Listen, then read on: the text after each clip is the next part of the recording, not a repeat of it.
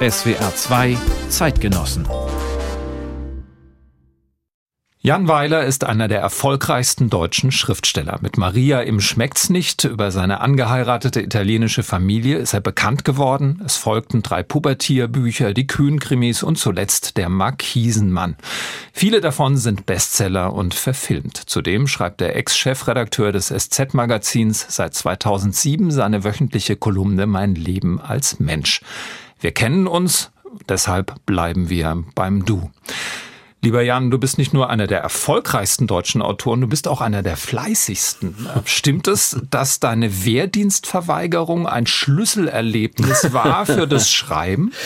Ja, also schon. Es war nämlich der erste Text, mit dem ich ein bisschen Geld verdient habe. Ich habe vorher als Schüler schon so bei der Lokalzeitung im Lokalteil so zum Feuerwehrfest gefahren und so. Und als ich verweigert hatte, da musste man damals so eine schriftliche Verweigerung schreiben, die musste also mehrere Seiten lang sein. Und die hatte Erfolg und dann sprach mich irgendeiner an in der Schule, ob ich ihm das Ding nicht verkaufen könne. Er würde mir 20 Mark dafür, weil er sei, er könne das nicht, wie zu doof.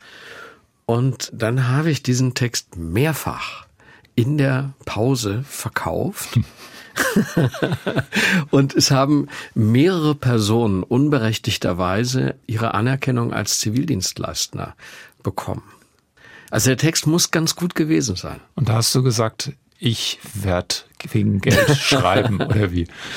Ja, also schreiben, wonach einem ist und damit Geld verdienen, ist ja nicht so eine schlechte Aussicht. Und wie hast du so gut schreiben gelernt, wenn du das da schon konntest mit 18? Ähm, vom Lesen. Also ich glaube ja, äh, Schreiben lernst du durchs Lesen. Wenn du dich gerne mit Texten beschäftigst, wenn du gern liest, wenn du dich auch mit dem dramaturgischen Aufbau von Texten gerne beschäftigst, wenn dich das interessiert, wie funktioniert ein Witz oder so, äh, dann kann ich mir vorstellen, dann wird das was. Das ist ja letztlich wie in jeder anderen Kunst auch. Mhm. Und du hast als Kind, als Jugendlicher alles verschlungen oder wie war das? Ja, er war ein großer Leser und mich hat immer schon interessiert, wie zum Beispiel wie Humor, wie das funktioniert, wie man Leute zum Lachen bringt. Ich fand das technisch interessant, handwerklich. Und du hast es analysiert als Jugendlicher? Als Kind. Ich kann mich erinnern, eines der ersten humoristischen Werke, mit denen ich mich echt beschäftigt habe, war von Wolfgang Neuss. Mhm. Mein Vater besaß eine Platte, von Wolfgang Neuss und Wolf Biermann. Das ist eine relativ bekannte Platte. Der eine besucht den anderen. Der eine fährt vom Westen in den Osten oder umgekehrt, um den zu besuchen. Und auf dieser Stadt, das war so eine Schallplatte. Und auf dieser Platte war ein Stück von Wolfgang Neuss, das heißt innere Führung, Kettenreaktion. Und da sagt also der Feldwebel zum Offizier, also jetzt morgen ist eine Sonnenfinsternis und alle Rekruten sollen auf den Hof kommen und sollen sich diese Sonnenfinsternis ansehen, weil das ein seltenes Schauspiel ist. Und dann wird diese Information immer weiter gegeben von oben nach unten. Und wie bei der Stellenpost verändert die sich. Und das ist wirklich ein unfassbar toller Text, weil am Ende nur noch Quatsch dabei rauskommt, also nur noch Unsinn. Das dauert so dreieinhalb Minuten. Und das habe ich mir so als Kind auf dem Kinderplattenspieler habe ich mir das immer wieder angehört, weil ich das so, das Timing war so gut mhm. von Wolfgang Neuss. Der hat das so toll gemacht. Und dann hat mich das immer interessiert. Wie funktionieren Texte? Und eben auch, wie Humor funktioniert. Aber ja. bei den Texten habe ich mal gelesen, hast du auch immer eine Deutschlehrerin so ja, vor ja, Augen gehabt stimmt. am Anfang. Es gab eine fantastische Deutschlehrerin, die ist leider schon gestorben, Frau Dr. Kaiser hieß die. Und das war eine sehr vergeistigte Person, die ist auch nicht mit auf Klassenfahrt gefahren, das war ja irgendwie alles zu anstrengend. Und die hatten selber, wenn sie vor der Klasse standen, wahnsinnig hohes Niveau, wie sie mit den Leuten umgegangen ist. Und die habe ich sehr gemocht, weil die so klar war und so klug. Und ich musste mal für die einen Text schreiben, weil ein Mitschüler einen anderen Mitschüler einer geknallt hat. Und ich war Zeuge. Und der Täter war mein Freund. Und ich musste dann einen Text, ja, so wie so ein Anwalt, ich musste eine Art Anwaltsbrief schreiben an die Schule, in dem ich diesen Freund verteidigt habe wegen dieser Ohrfeige. Und diesen Text hat sie mir dann 30 Jahre später hat sie mir den geschenkt. Die hat den zu Hause aufbewahrt. Die hat den in irgendeine Klarsichtfolie getan und abgeheftet. Und viele, viele Jahre später hat sie mir den dann geschenkt. Und dann habe ich den, und da muss ich so 15, 16 gewesen sein, und ähm, habe den dann nochmal gelesen. Ich hatte das eigentlich vergessen. Und dachte dann, wow, also einen Freund hätte ich auch gern. Nur haben ja heute ganz viele Eltern das große Problem, ihre Kinder irgendwie zum Lesen zu bringen, wenn ja. sie das überhaupt noch wollen. Wir haben ein Riesenproblem. Wir haben eine funktionale Analphabetenrate, die katastrophal ist. Die meisten Viertklässler, ich glaube ein Viertel, ähm, kann nicht richtig lesen, wenn man mit Lehrerinnen und Lehrern mhm. redet, sind es viel mehr, denen diese Kulturtechnik regelrecht fehlt. Ja. Wie hast du deine Kinder zum Lesen gebracht, die ja inzwischen ähm, erwachsen sind.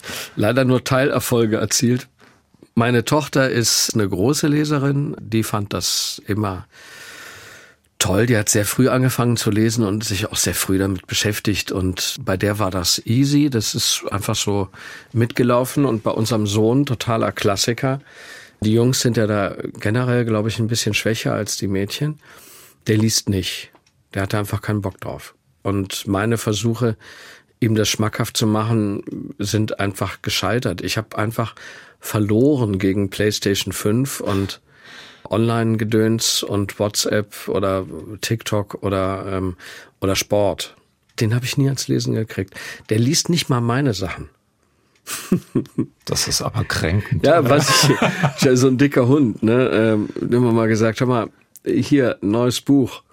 Und worum geht's? Ja, da geht's um ein Mädchen, das mit ihrem Vater versucht, Markisen zu verkaufen. Mhm, der Markisenmann. Und dann, und dann sagt er so, echt jetzt? Gibt's es dann als Film? Ich sag so, ja, vielleicht, klar, irgendwann gibt's vielleicht als Film. Und dann guckt er mich an und sagt, ich guck den Film. Aber das heißt, du weißt auch kein Patientrezept. Ähm, nee, entweder das funktioniert nee, oder das funktioniert nicht. Aber Vorleben ist wichtig. Du ja, hast als Vorleben Kind immer Bücher bekommen, wenn ja, du wolltest. Ja, ne? Das, das habe ich bei meinen Kindern auch so gemacht, also mhm. besonders bei meiner Tochter, bis heute so. Also wenn die, ähm, äh, die kann bei mir so viele Bücher bestellen, wie sie will. Die kriegt einfach jedes Buch, das sie möchte. Und das haben wir immer so gemacht. Und wir haben es nicht klar, wir haben es auch vorgelebt. Wir sind ein Haushalt mit wirklich vielen, vielen, vielen, vielen Büchern immer gewesen. Und trotzdem funktioniert es bei einem Kind mhm. und bei dem anderen halt nicht. Mhm. Wir haben auch immer gesagt, Bücher sind ein Grundnahrungsmittel ja, ja, ne? und das genau. muss zur Verfügung stehen. Kommen wir doch mal auf deinen Humor zu sprechen. Also deine Bücher wie deine Lesungen sind ja von deinem feinen und offensichtlich früh geschulten Humor durchzogen. Hast du denn dann im Verbalen auch so ein bisschen aus Notwehr, wie so viele in der Schule entwickelt? Oder war das wirklich nur das literarische Interesse, wo du es auseinandergenommen hast? Wie funktioniert das? Na, ich habe es schon eingesetzt äh, gegen Schüchternheit. Also ich bin an und für sich kein sehr extrovertierter Mensch. Und wenn man nicht so extrovertiert ist und dann auch nicht so unter den ersten vier ist, die beim Fußball gewählt werden im Sportunterricht, da muss man sich schon irgendwas überlegen. Und bei mir war das immer so, ich hatte eine relativ große Fresse und ich war halt ziemlich lustiges Bürschlein. Ne? Aber das war eben, um diese Schüchternheit zu kompensieren. Und das mache ich eigentlich bis heute so. Inzwischen fühle ich mich in Gesellschaft auch fremder Menschen relativ wohl, weil ich weiß, dass ich im Notfall, wenn es drauf ankommt, 100% die beste Geschichte erzählen kann. Wie wichtig ist denn der Humor für deine Bücher? Na, der Humor ist für die Bücher im Grunde genommen das, was der Zuckerwürfel für die Schluckimpfung ist. Mit dem Humor versuche ich, Inhalte zu transportieren, zu vermitteln. Das ist ja, diese ganze Schriftstellerei ist ja eine Übersetzungstätigkeit. Ich übersetze Themen, ich übersetze Gefühle, Haltungen, zeitgeschichtliche Dinge in unterhaltsame Texte. Und dieser Transport gelingt eigentlich immer am besten durch Humor. Also das ist jedenfalls mein Ding. Das kann ja jeder machen, wie er will, aber bei mir ist es eben so. Und es war auch von Anfang an schon so. Bei Maria im Schmeckt's nicht ging es ja um die Migrationsgeschichte eines Gastarbeiters. Mhm. Und um Fremdenangst Und um auch, ne? Fremdenangst. Und wenn du dann jetzt zum Beispiel, wenn die Leute fragen, worum geht's denn in deinem Buch? Und du sagst, es ist ein Roman über Fremdenangst und Migration, sind die Leute weg. Ne? Ich wäre es vielleicht auch. So. Und bei dem Buch war es aber so, dass das über weite Strecken so unterhaltsam war, dass die Leute diese Message eigentlich eher so subkutan, eher so heimlich verabreicht bekommen haben. In dem Buch steht ja drin, wie die Gastarbeiter behandelt worden sind in den mhm. 50er, 60er, 70er Jahren. Das ist ja Zeitgeschichte, das ist ja eine Wahrheit, wie die in Wolfsburg in so einem Ghetto gehalten wurden und wie noch meine Ex-Frau als Kind, die ist Jahrgang 70, wie die noch in den Mitte, Ende der 70er Jahre als Spaghettifresserin bezeichnet wurde. Das ist ja eben einfach so. Und natürlich kann man das auch in einem sehr ernsten, sehr getragenen und sehr seriösen oder anspruchsvollen Roman transportieren. Ich glaube aber, persönlich ist aber nur für mich maßstäblich, dass man es am besten mit Humor macht. Das unterschreibe ich sofort. Und dieses Buch ist so gewesen und schon die Geschichten, die du vorab im SZ-Magazin mhm. veröffentlicht hast, da habe ich dir das erste Mal eine Mail geschickt, ja. weil wir uns ja. so scheckig gelacht haben du lachst Tränen, aber die Botschaft kommt trotzdem an. War dir das klar beim Schreiben schon, ja. bei deinem ersten Buch, wie saukomisch das ist? Ja. Du hast genau gewusst, was du da tust. Ja. Erstaunlich. ja, ja, nee, das ist mir nicht unterlaufen. Man muss aber auch sehen, ich habe ja nicht studiert und keine Lehre gemacht. Ich habe sehr früh angefangen zu arbeiten. Also ich bin jetzt seit 33 Jahren im Beruf. Und das Buch ist jetzt äh, ja auch schon eine Weile alt. Und wenn man dann die Mechanik nicht begriffen hat und es einem so versehentlich unterläuft, dann ist man vielleicht nicht so richtig gut. Hm. Ja gut, aber ich meine, das war dein erstes richtiges Buch. Ja, Wie viel Arbeit macht denn der Humor beim Schreiben? Also kommt dir das automatisch so raus oder ist das tatsächlich ein Handwerk? Beides. Manchmal ist es ein Handwerk. Also manchmal denkt man, ich habe jetzt hier dieses Thema oder diese Idee für eine Geschichte und jetzt muss ich, damit es besser funktioniert und besser rutscht und sich besser liest und vom Rhythmus besser ist, ich muss jetzt drei oder vier Schubladen aufziehen und dieses Handwerk bedienen. Und dann ist es einfach nur Arbeit. Und das ist auch nicht lustig. Also da sitzt man auch nicht am Schreibtisch und lacht sich über sich selbst kaputt. Das mache ich eh nie oder ganz selten. Und manchmal ist es natürlich auch so, das ist eigentlich schöner, dass einem eine Pointe einfach anfliegt und man sich einfach freut. Also zum Beispiel über den Satz, die Salzstange ist das Baguette des kleinen Mannes. und es fällt einem irgendwie so ein und mhm. da freut man sich dann auch für einen Moment ne? und denkt sich, ach Mensch, das ist aber ein schöner Satz, mit dem kann ich lange arbeiten. Ne? Wie arbeitest du überhaupt beim Schreiben? Stimmt es, dass du immer die ganze Geschichte im Kopf entwickelst, kein Konzept schreibst mhm. und dich dann einfach hinsetzt und die Geschichte runterschreibst? Mhm, das stimmt. Also für die Romane stimmt es. Mhm. Bei den Kolumnen ist, das ist ein ganz anderes Handwerk. Also diese wöchentlichen Kolumnen, die sind technisch oder handwerklich ganz woanders angesiedelt. Bei den Romanen ist es so, dass ich mir die ausdenke, so wie man sich auf dem Weg zur Bushaltestelle eine Lüge ausdenkt. Man denkt einfach, ja, okay, und was passiert, wenn der dann fragt, warum ich jetzt nicht schon um vier Uhr da bin? So, und dann, also ich spinne das immer weiter, ich denke mir richtig eine Geschichte aus. Und erst wenn die ganz fertig ist, wenn ich also weiß, wie sie anfängt und auch weiß, wie sie aufhört, dann setze ich mich irgendwann hin und dann tippe ich die runter.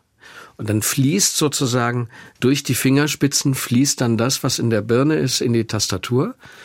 Da wird auch nicht mehr so viel geändert bei mir. Ne? Also ich mache dann richtig von Seite 1 bis Seite 340 oder wie lang auch so ein Buch ist, schreibe ich das dann so runter. Ich muss mich irrsinnig dabei konzentrieren und habe auch die ganzen Handlungsfäden, die Nebenhandlungen, die Charakterentwicklungen, das mache ich alles im Kopf weil auf die Art und Weise beim Schreiben eine wahnsinnige Spannung erhalten bleibt. Mhm. Es wird nicht outgesourced an irgendwelche Notizzettel oder Karteikärtchen oder, oder so Mindmaps oder was manche Leute sich so machen, sondern das wird alles ingesourced in meinem Kopf. Das hat den riesigen Vorteil, dass ich eine irrsinnige Kontrolle habe über das, worüber ich dann nachdenke. Da verselbstständigt sich nichts.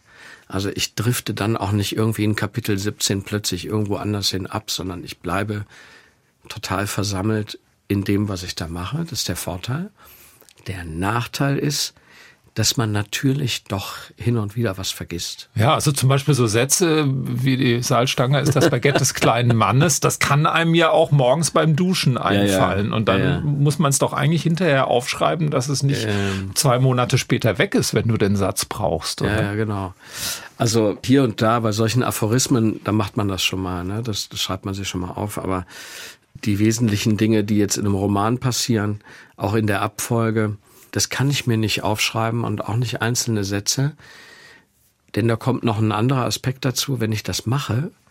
Also wenn ich jetzt angenommen, ich habe eine Idee für einen Witz oder für, für irgendeinen so Joke und ich schreibe mir den so stichworthalber auf ein Post-it. Und das Post-it hängt dann eine ganze Weile irgendwo rum und dann gucke ich da wieder drauf, dann stelle ich den Zusammenhang nicht mehr her. Ich weiß nicht mehr, warum steht da jetzt Ball, Schokolade, Parkett. keine Ahnung, was das für ein Quatsch ist, weg mhm. damit. Und dann schmeiße ich es wieder weg. Ähm, und wenn ich es mir richtig detailliert aufschreibe, das kann man ja auch. Man kann sich ja auch den ganzen Gedanken komplett alles schön aufschreiben. Und wenn ich das mache, dann habe ich darauf keine Lust mehr. Dann verwende ich das nicht mehr, weil ich es schon mal geschrieben habe. Und dann denke ich mir, ja, ich habe es ja schon mal geschrieben. Es war auf dem Zettel, aber ich habe es schon mal geschrieben, jetzt brauche ich es nicht mehr. Es ist weg. Du hast vorhin schon gesagt, dass du eigentlich ein sehr schüchterner Mensch bist. Du hast mhm. auch mal gesagt, du bist lebensunbegabt. Und du hast gesagt, in meinem Leben gibt es nicht die Spur eines Abenteuers, in meinem Kopf aber schon. Ja. Das ist genau das, ja. ne, wenn du dir die Romane zusammenzimmerst. Ja, das ist es schon. Ja, ich glaube, wenn ich jetzt zum Beispiel Free Climber wäre oder eine unbändige Reiselust hätte in sehr entlegene Gegenden, würde ich das, was ich mache, wahrscheinlich nicht machen. Ich würde dann wahrscheinlich einen anderen Beruf haben. Ja, ist richtig. Und bist du wirklich lebensunbegabt? Oder hast ja, du es gelernt inzwischen? Es ist für mich schwer, weil ich mich eben, das klingt halt immer so nerdmäßig, aber ich halte mich halt wahnsinnig viel in meiner Arbeit auf. Es ist eine lebenswichtige Sache, dass ich bei allem, was ich tue, wenn ich dann, ich werde nachher im Zug sitzen nach Ulm und ähm, es wird irgendwas passieren oder auch nicht. Und ich verwende das, ich brauche das. Also wenn der Schaffner zum Beispiel einen großen Schokoladenkrümel auf der Krawatte hat, weil die irgendwie zu viert in diesem Wagen, wo die dann manchmal Kaffee trinken und dann hat einer eine Schokolade oder Plätzchen oder so. Ich finde, es ist nicht rührend. Also ich könnte anfangen zu heulen, wenn ich so einen Schaffner sehe mit so einem großen Schokoladenkrümel und der hat dann vielleicht noch Schokolade im Mundwinkel und kontrolliert dann so die, die Fahrausweise. Dann geht bei mir fängt dann eine Geschichte an. Fang dann darüber nachzudenken, über das Leben von dem. Andere Leute im selben Zugabteil nehmen das nicht zur Kenntnis oder es ist ihnen nicht wichtig, die brauchen das nicht. Die sehen das auch, aber sie brauchen das nicht. Mhm. Ich brauch's aber. Und deswegen bin ich nicht so lebenstüchtig oder so vielseitig verwendbar wie andere Leute, weil ich halt eben so viel Zeit darauf verwende, mir Menschen oder Dinge oder so anzusehen oder bist, zuzuhören. Du bist ja auch ängstlich. Also du hast mir mal erzählt, dass du im Zug erstmal alles sicherst, bevor du zur Toilette gehst. ja. ja, ich bin auch so der Typ, der, das ist wirklich lustig. Also das kann ich auch nicht ablegen. Wenn ich ins Kino gehe, dann ist zwischen der Kinokasse und dem Vorführraum, dann ist da vielleicht noch ein Foyer mit so einer Popcorn-Theke und dann geht's vielleicht eine Rolltreppe hoch oder eine Treppe runter und einen Gang entlang. Und auf dem Weg kontrolliere ich Minimum vier bis fünf Mal, wo die Kinokarte ist. Die kann gar nicht irgendwo anders sein als dort, wo ich sie reingesteckt habe. Trotzdem kontrolliere ich das. Mhm. Ich bin aber, weil ich das selber auch sehr lustig finde, ich bin aber besser geworden. Und man kann sowas ja auch ein bisschen ablegen. Also inzwischen kontrolliere ich es nur noch einmal. Kannst du inzwischen schwimmen? Nee. das finde ich auch kurios, dass ein erwachsener Mensch in Deutschland nicht schwimmen kann. Wie kommt das? Ich glaube, das kommt, weil ich in meiner Kindheit Pech mit den Schwimmlehrern hatte. Also man ist ja irgendwann mal mit fünf äh, vom DLRG in irgendeinen so Vorschulschwimmkurs oder so. Also meine Eltern haben das ja alles gemacht. Die, die waren da überhaupt nicht saumselig mit meiner Schwimmausbildung. Die haben das immer wieder versucht. Meine Geschwister können auch schwimmen, wunderbar, nur ich nicht. Ich hatte einfach vor irgendwas hatte ich da Angst und ich hatte Angst, dieses Chlorwasser in den Mund zu bekommen und so. Ich habe mich nicht wohlgefühlt. Und Mir hat einfach niemand gesagt, dass man kalt duschen muss. Ich habe da immer warm geduscht und bin dann in dieses kalte, kalte, Wasser. Wasser. Das ist, ich meine, das ist na klar, das ist im Rückblick ist es lustig, aber ich habe das nicht kapiert, mhm. dass man, ich habe auch nicht kapiert, warum die anderen sich im Wasser wohlgefühlt haben. Und dann ist es halt eben so auch in der Schule, das ist dann irgendwie nicht mehr dazu gekommen, dass ich das gelernt habe. Und ich habe dann später für meine Arbeit festgestellt, das ist natürlich Gold. Ja, wenn du jetzt angenommen, du bist ein sehr guter Schwimmer, richtig guter Schwimmer, und du schwimmst vom Westufer zum Ostufer des Starnberger Sees. Das sind so zwei, drei Kilometer oder so. Dann kommst du auf der anderen Seite raus und dann hast du eigentlich nicht wirklich was zu erzählen. Wenn du aber nicht schwimmen kannst und vom West zum Ostufer des Starnberger Sees musst, dann hast du was zu erzählen. Das ist die entschieden geilere Geschichte. ähm, und so geht's mir mit vielen Dingen. Also mhm. die Unzulänglichkeit im Leben und das, was eben das Scheitern, die Niederlagen, die sind natürlich immer interessanter. Ne? Das ist klar. klar. Das ist ja auch im Sport so. Ne? Also die ganzen dramatischen Niederlagen von Leuten, äh, weiß nicht, Boris Becker gegen Michael Stich im Wimbledon-Finale, das ist natürlich episch. Ne? Und das ist natürlich viel interessanter als, weiß ich nicht, das 700. Spiel von Federer gegen Nadal oder so. Aber wenn man so ängstlich, vorsichtig, lebensuntauglich ist, dann auf Lesereise zu gehen, stelle ich mir enorm anstrengend vor. Und du machst das ja viel und ich glaube auch sehr gerne. Ja, inzwischen mag ich das gerne.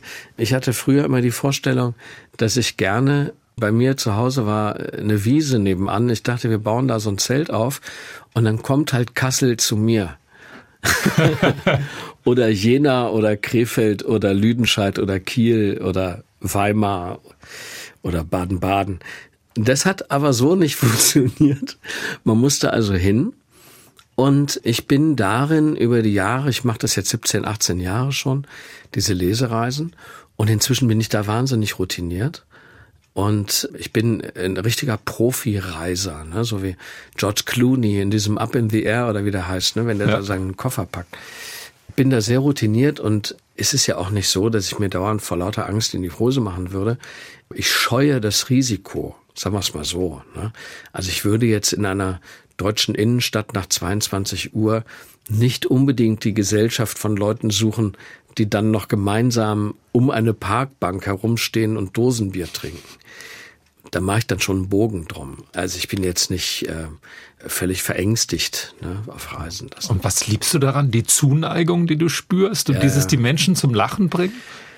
Ja, klar ist es so. Ne? Also wir wollen ja alle gewertschätzt werden und wir möchten gerne das Gefühl haben, dass das, was wir machen, von Leuten gemocht wird. Und das Interessante daran ist, mich würde das verunsichern, wenn ich jetzt sehr ernsthafte Dinge vortragen würde, weil man dann den Leuten nicht ansehen kann, ob es ihnen gefällt.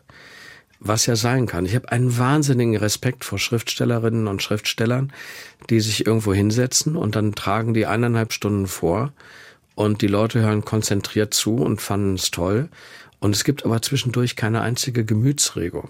Das würde mich völlig verunsichern, weil ich dann nicht wüsste, ob die das mögen, ob die jetzt gerade Urlaub vom Ich machen und ihre Steuererklärung im Kopf vorbereiten oder eingeschlafen sind oder irgendwo anders unterwegs sind. Ich möchte gerne, dass die zuhören. Ich möchte, dass die bei mir sind.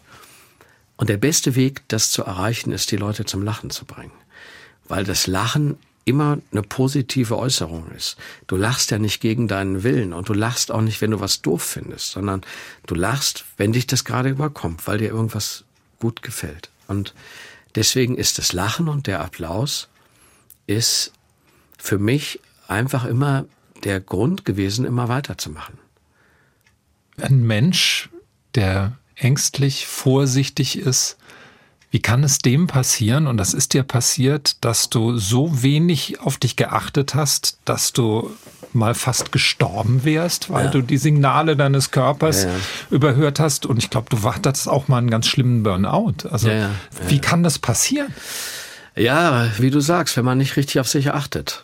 das ist wirklich der Schlüssel. Ne? Also man muss eben ab einem bestimmten Alter oder ab einer bestimmten Lebensreife anfangen, sich selbst zu beobachten, mit sich selbst anständig umzugehen, sich selbst ein guter Freund sein, mhm. auf sich achten, gucken, dass man genug schläft, dass man genug Bewegung hat, dass man genug Ausgleich hat.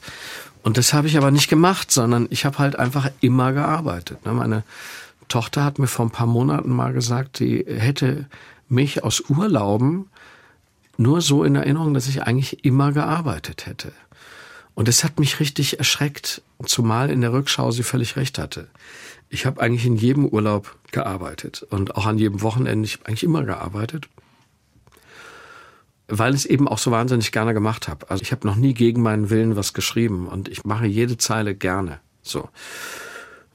Und dann habe ich halt eben nicht auf mich geachtet und habe dann Bauchschmerzen bekommen, die ich nicht näher äh, klassifizieren konnte.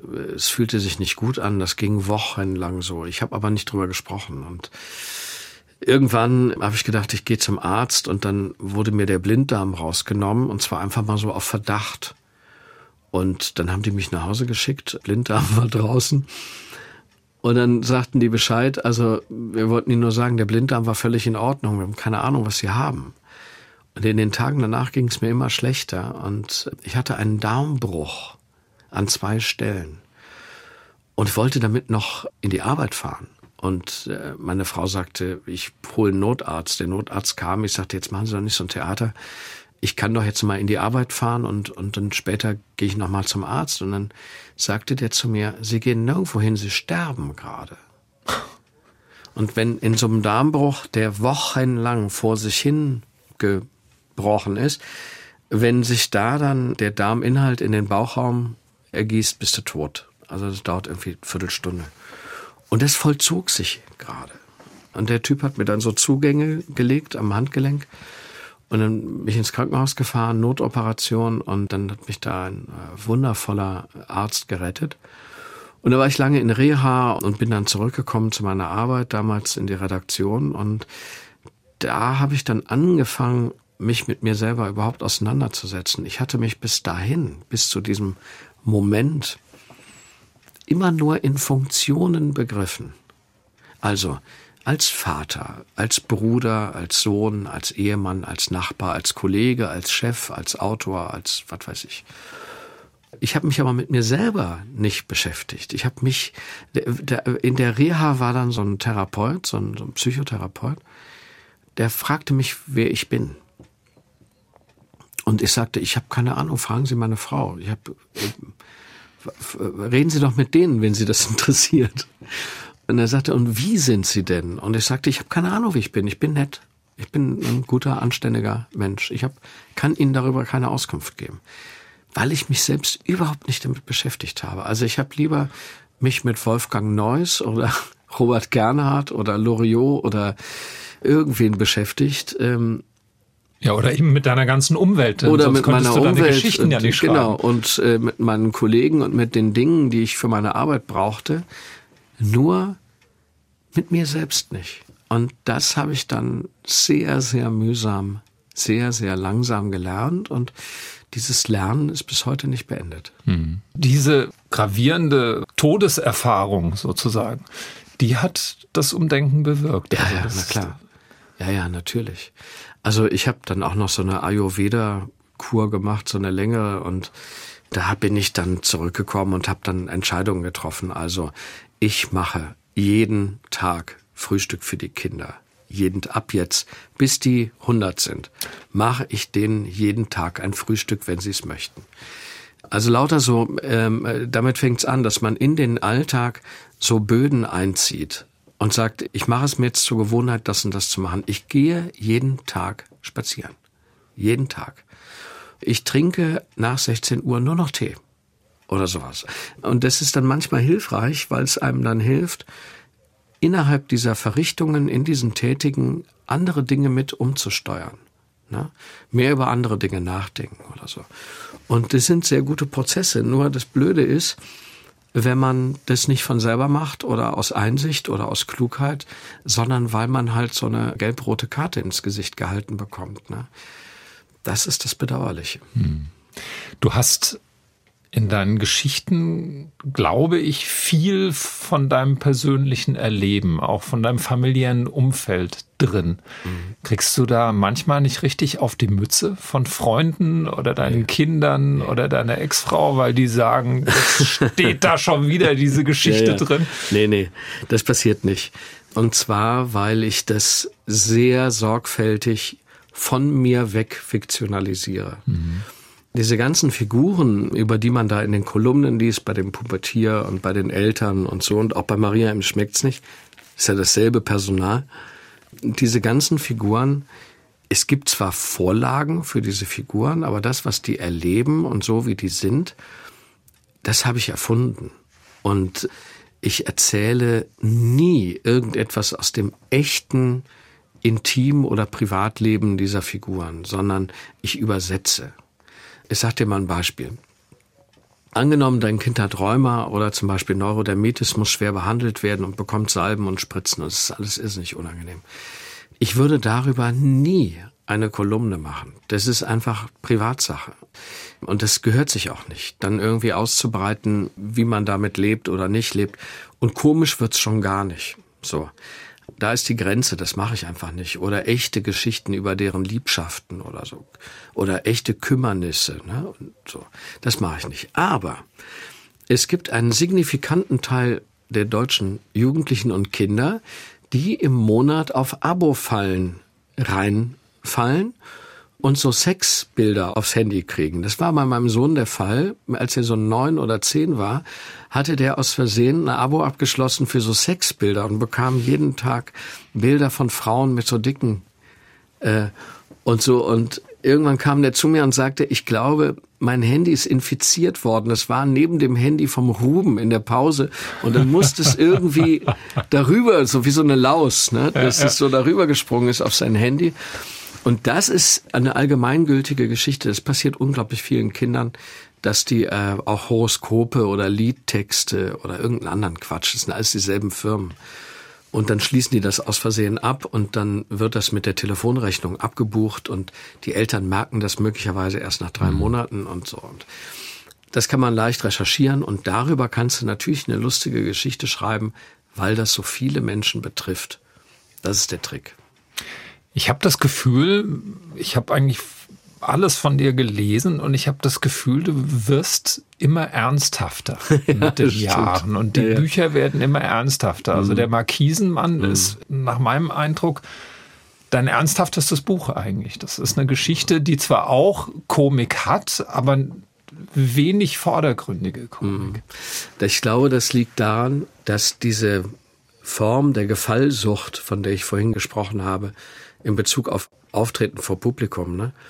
Das lässt mit der Zeit nach. Also man wird einfach als Autor bisschen selbstbewusster. Hm, ich meine, also ein paar Millionen Bücher verkauft macht einen auch selbstbewusster, ja, oder? Dann brauchst du nicht ja. unbedingt jeden Lacher. Ne? So ist es.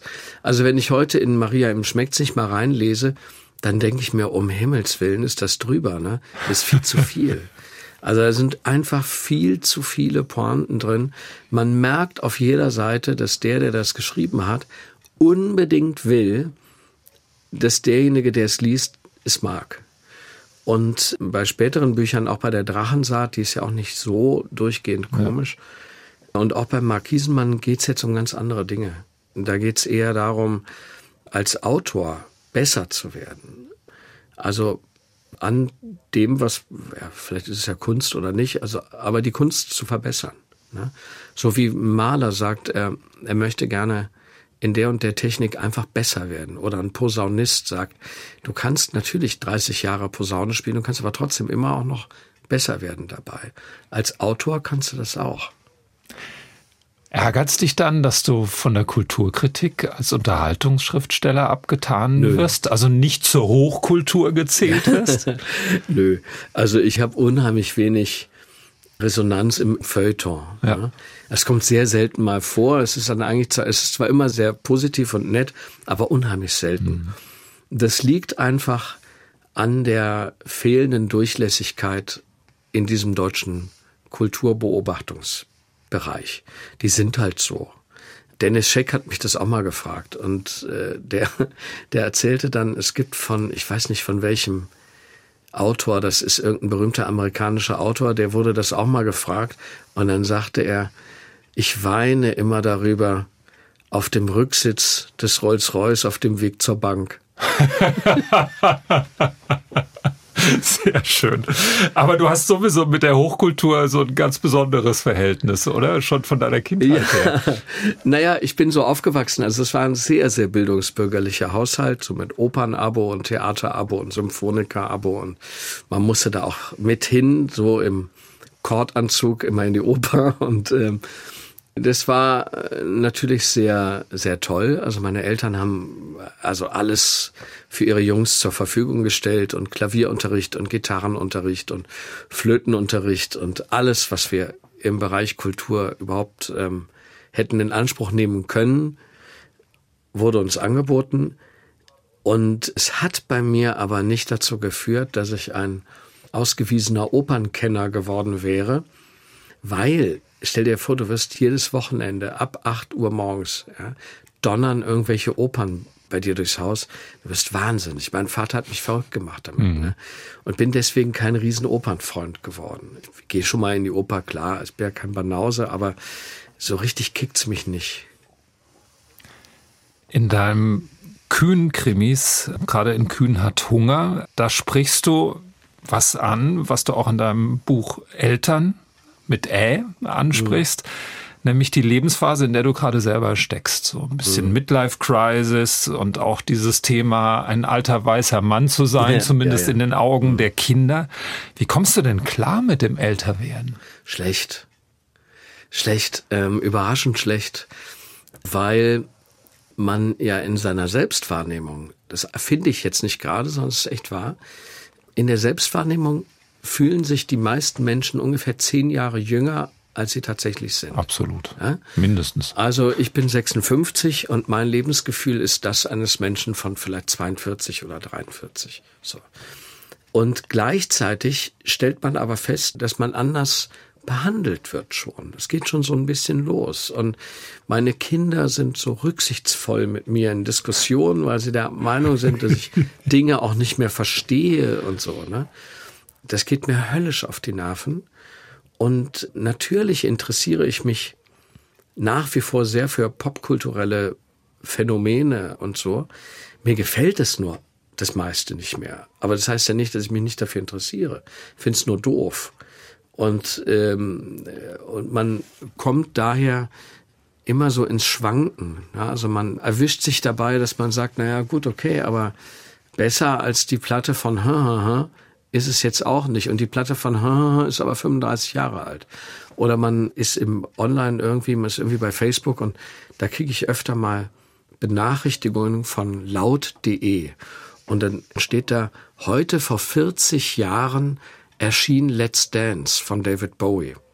Die ist von 83, die Platte. So lang ist das her. So. Und dann oh denkst Gott. du dir, Moment, die habe ich mir ja gekauft. Also ja. Die, die habe ich ja als, die habe ich im 1983 gekauft.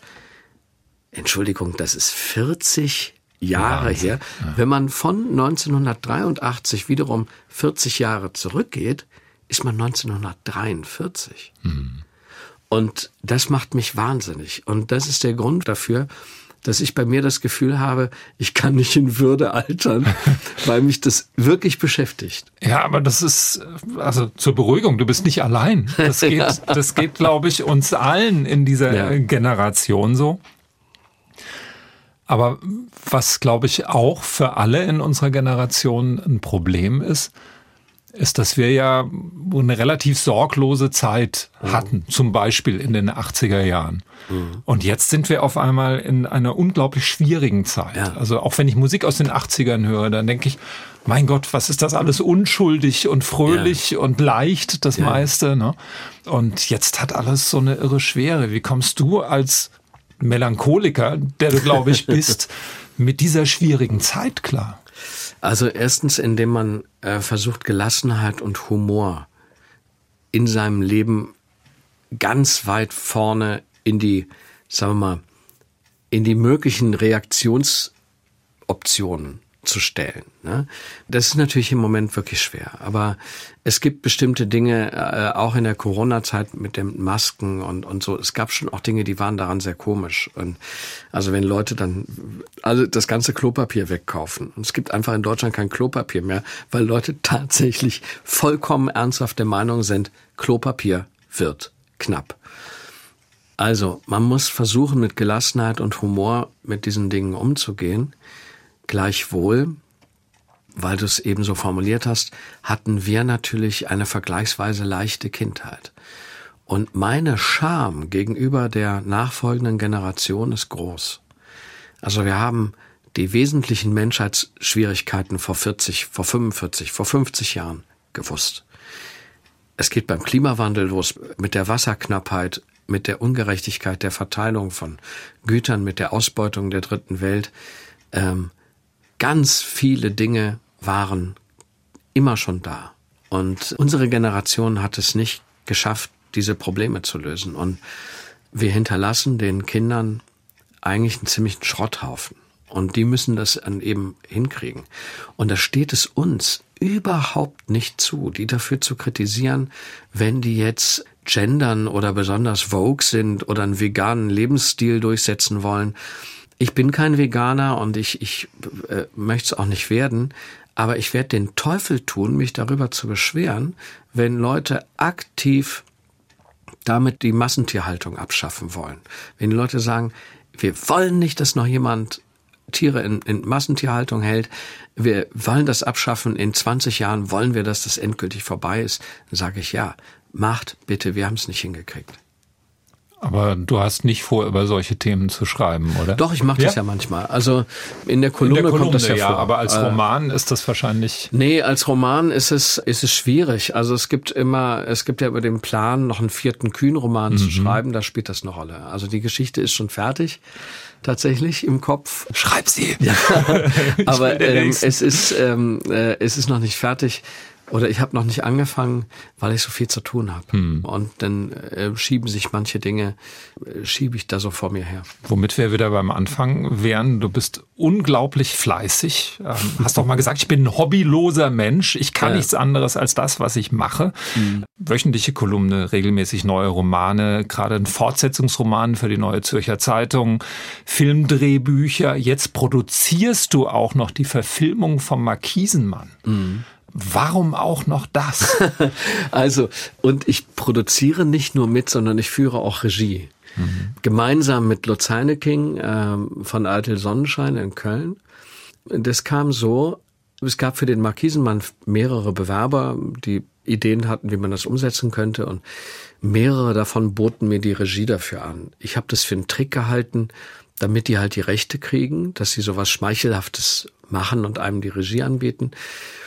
Und bei Eitel Sonnenschein aus Köln war es ein bisschen anders. Die hatten auch konzeptionell einfach wirklich eine gute Idee und das passte auch menschlich. Und dann haben wir halt eben vereinbart, wir sind beide Produzenten und wir sind beide Regisseure.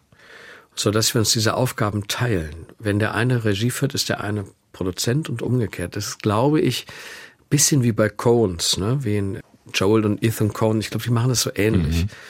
Und das probieren wir jetzt aus. Für mich ist das ein wahnsinniges Geschenk, einfach mit Mitte 50 nochmal was völlig Neues machen zu dürfen. Und es ist jetzt in der Vorbereitung dieses Projektes schon sehr schön. Du hast mal gesagt, ich bin inselbegabt, ich kann nur schreiben. Vielleicht kannst du auch ganz toll Regie führen. Ähm ja, ich kann auch ganz gut sprechen und ganz gut auftreten und so. Also inzwischen meine Skills haben sich schon ein bisschen erweitert. Ich mache auch einen sagenhaft guten Nudeleintopf.